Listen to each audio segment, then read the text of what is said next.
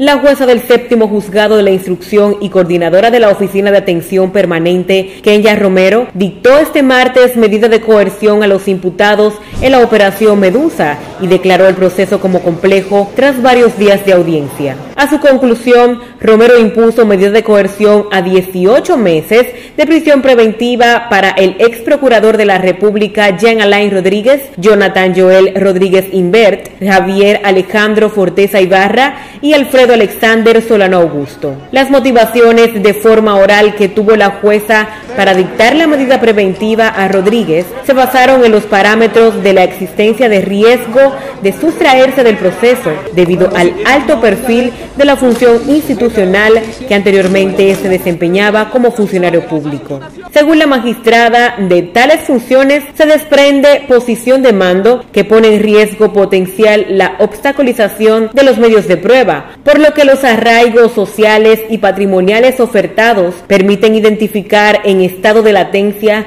las facilidades para sustraerse del proceso cara al contexto planeado. En el caso de Forteza Ibarra, se desprende riesgos para los medios de prueba vinculados a su expertise de técnico en área de tecnologías de la información. Respecto a los demás privados de libertad de la medida de coerción, la jueza motiva a que estos poseen facilidades de sustraerse del proceso, situación que pondría en riesgo los medios de prueba durante el desarrollo del mismo. Asimismo, Romero dictó prisión domiciliaria de manera preventiva a Rafael Antonio Mercedes Marte, así como a Altagracia Guillén Calzado y Jenny Marte, alegando que no representan un riesgo en la investigación o los medios de prueba, ya que su acceso resulta precario, por lo que es posible que se puedan presentar al proceso sujetos a una medida distinta a la solicitada. En cuanto a Miguel José Moya, la jueza dictó garantía económica, impedimento de salida y presentación periódica